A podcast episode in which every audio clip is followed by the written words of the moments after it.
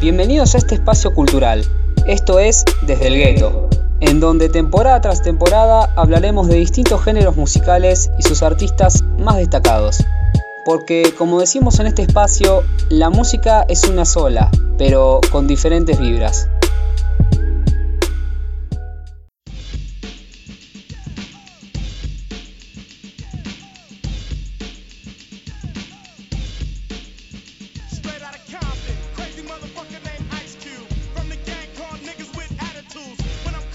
Los pioneros del rap gangster, con rimas brutalmente honestas, llenas de frustración, enojo y rabia, que salían en forma de versos directo de uno de los barrios más peligrosos de los Estados Unidos,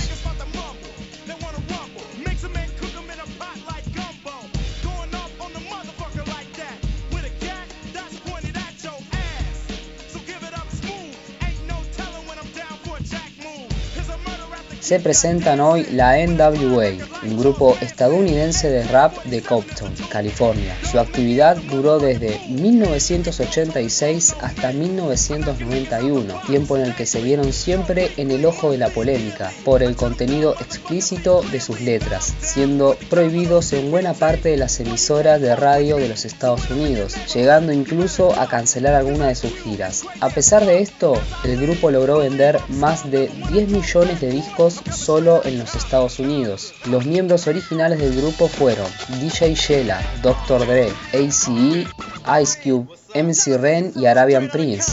Varios de estos músicos lograrían discos de platino durante sus carreras en solitario, durante los años 90. El grupo fue formado por ECE, quien cofundó Ruthless Records con Jerry Heller. NWA estaba formado por el mismo ECE y Dr. Dre, quien a su vez llevó a DJ Shella al grupo. Dre y Shella eran anteriormente miembros del grupo World Class Crew como DJs y productores. Ice Cube se añadió al plantel más tarde, ya que primero tuvo que dejar el grupo SIA, en donde estaba cantando. El grupo pasó por tres conformaciones. Desde 1987 a 1988, el grupo estaba formado por Arabian Prince, quien en 1989 se embarca en su carrera como solista, Dr. Dre, DJ Shella, ACE, MC Ren, Ice Cube, que se va del grupo por una cuestión de regalías y disputas con el manager Jerry Heller y MC Ren, y también The Doc. Este último era uno de los integrantes que no salía al escenario. Él fue quien fundó Ruthless Records junto a ACE, Jerry Heller y escribió varias de las canciones del grupo. La segunda conformación fue en 1988 hasta 1989, en el que estaban DJ Shella,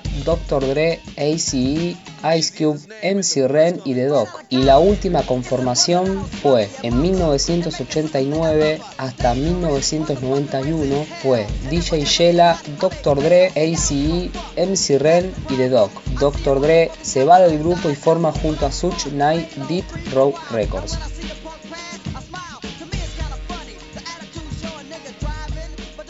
Ruthless Records publicó el sencillo Panic Zone en 1987 con Macola Records. NWA estaba todavía en un momento inicial y solo se le acredita en tres de las 11 canciones, especialmente el disco de electro hop Panic Zone H. Bowl and Dogman, que supuso la primera colaboración de Arabian Prince, DJ Shella, Dr. Dre y Ice Cube. Ahora les comparto un fragmento del tema Boys in the Hood. Clocking the jaw. Went to the park to get the scoop. Knuckleheads out there, cold shooting some hoops. A car pulls up, who can it be? A fresh El Camino rolling Kilo G. He rolled down his window and he started to say, It's all about making that GTA. Cause the boys in the hood are always hard. You come talking the trash, we'll pull your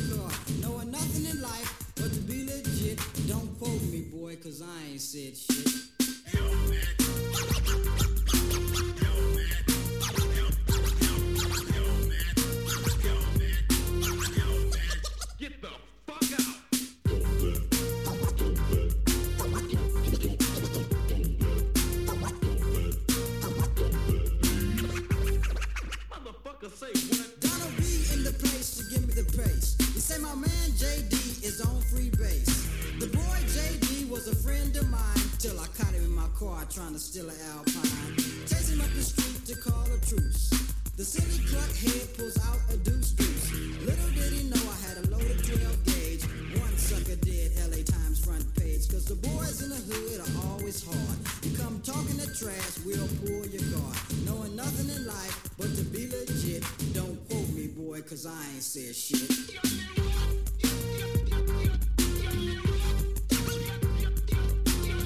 En 1988, la NWA publica su álbum debut y el primer álbum que quizás el mundo de la música lo considera como oficial del grupo. Este disco se llamó Strange Outta Compton. Las primeras tres canciones que abren el disco reflejan la creciente rabia de la juventud urbana. La canción con la que empieza el disco es Strange Outta Compton, que presentaba el grupo. Fuck the Police protestaba contra la brutalidad policial y la discriminación racial y Gansa Gansa retrataba la problemática de la juventud de la periferia. Acá les comparto un tema emblema del gangsta rap y el más coreado por todos, Fuck the Police.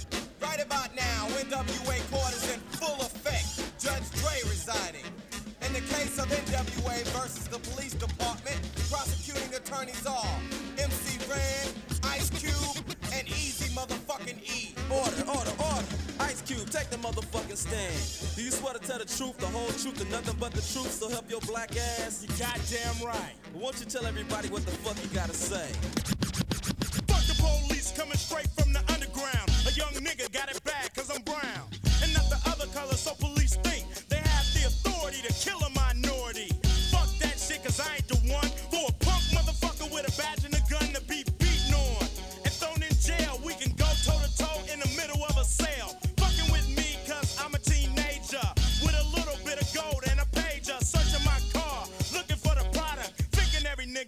selling narcotics. You rather see me in the pen than me and Lorenzo rolling in a benzo.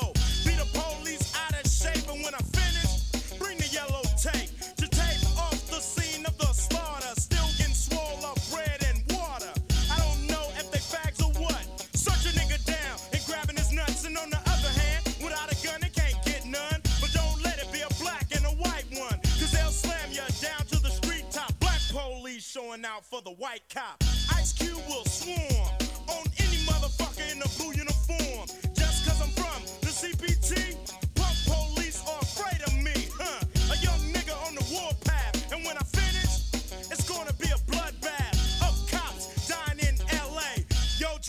Something to say. Bajo la presión de Focus on the Family, organización sin fines de lucro que se preocupaba por la protección de los menores y del contenido que consumían, Mike Aldrich, director asistente del FBI, envió una carta a Ruthless y su compañía distribuidora Priority Records, recomendando a los raperos que defender la violencia y el asalto no eran correctos y que nosotros en el ejercicio de las leyes de la comunidad actuaremos contra esas acciones. La policía rechazó facilitar seguridad de los conciertos del grupo, impidiendo su plan de salir de gira. No obstante, la carta del FBI solo sirvió para dar más publicidad al grupo y generar más interés de la juventud.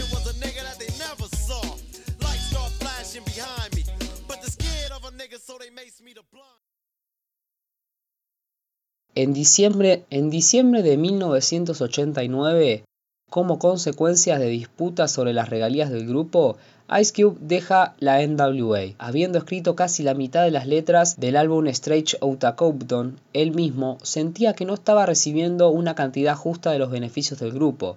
En poco tiempo, publicó su álbum debut como solista America's Most Wanted, que apareció en 1990, pero evitó mencionar a sus antiguos compañeros. No obstante, el tema que da el nombre al EP publicado por NWA en 1999, 100 Miles and Running, incluía una crítica a Ice Cube llamada Real Niggas, en el que los miembros del grupo lo acusan de cobardía y cuestionan su autenticidad y originalidad. Ahora les comparto un fragmento del tema Real Niggas.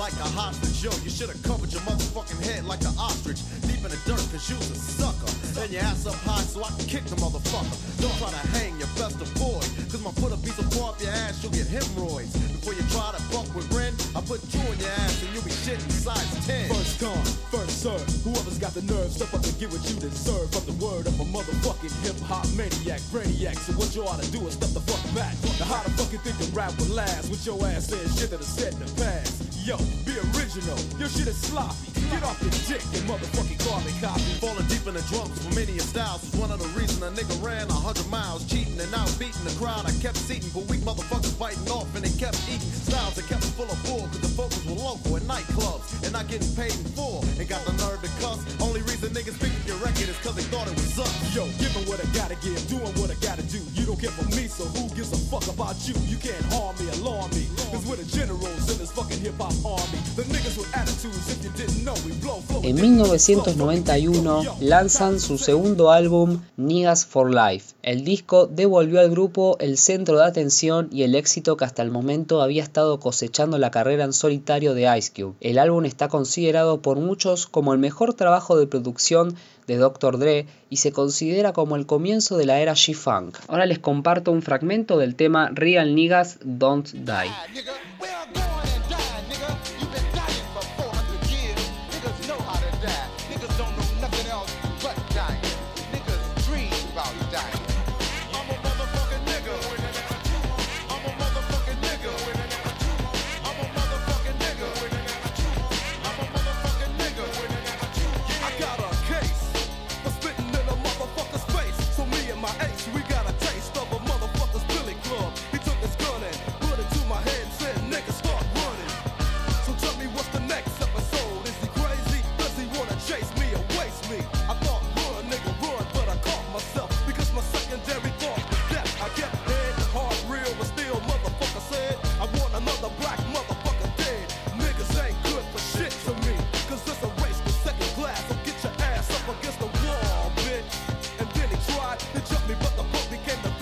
El disco Niggas for Life, publicado en 1991, sería el último álbum del grupo. Dre y The Dog dejaron Ruthless para unirse a Dead Row Records junto a Such Knight. A partir de ese momento, comenzaron a surgir alegaciones de que ECE les había forzado a dejar el sello, al tiempo que seguía quedándose con parte del dinero de los derechos de autor, lo que dio un lugar a una amarga disputa entre todos. Dre comenzó a trabajar con Dead Row en 1992, siendo su primer trabajo con el sello Fuck With Dread Day, al que acompañaba un video en el que apareció un personaje llamado Sleazy E que corría desesperadamente tratando de conseguir dinero. ECE respondió en 1993 con el EP It's One. 188 Amkila acusaba a Dr. Dre de ser homosexual llamándolo Shig Dang y el video musical del Real Motherfucking G mostraba imágenes de anuncio de Dre utilizando maquillaje.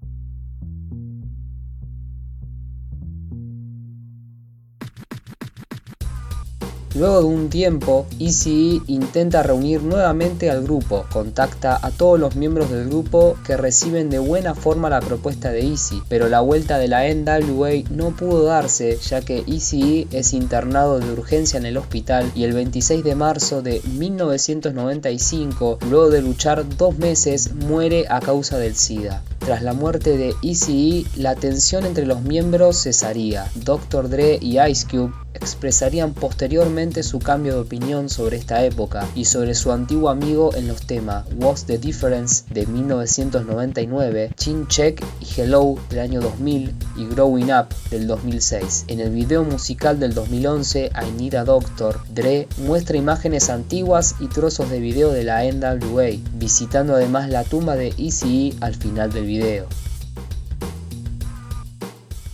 Reuniones y legado.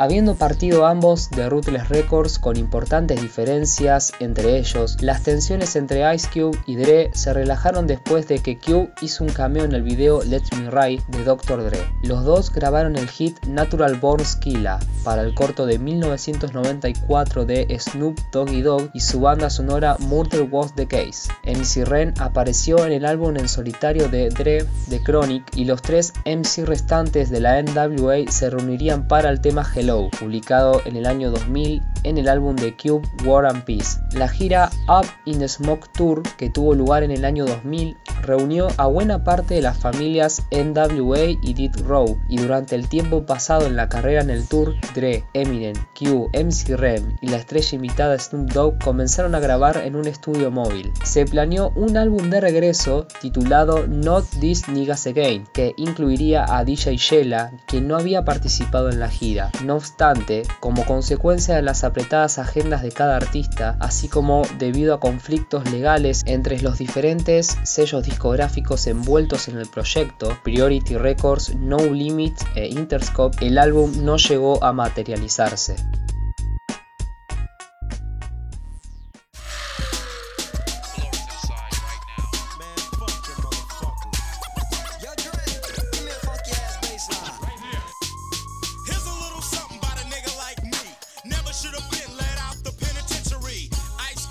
Cinco amigos nacidos en las calles de Compton, que en algún momento estuvieron cegados por el dinero y el reconocimiento, pero nunca se olvidaron de dónde vinieron.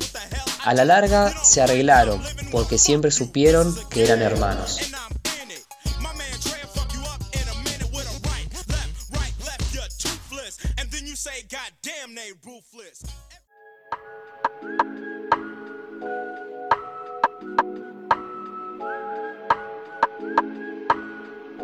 Desde mi lugar, solo queda agradecerles por escucharnos y despedirme hasta el próximo episodio de Desde el Gueto, donde la música y las historias cobran vida.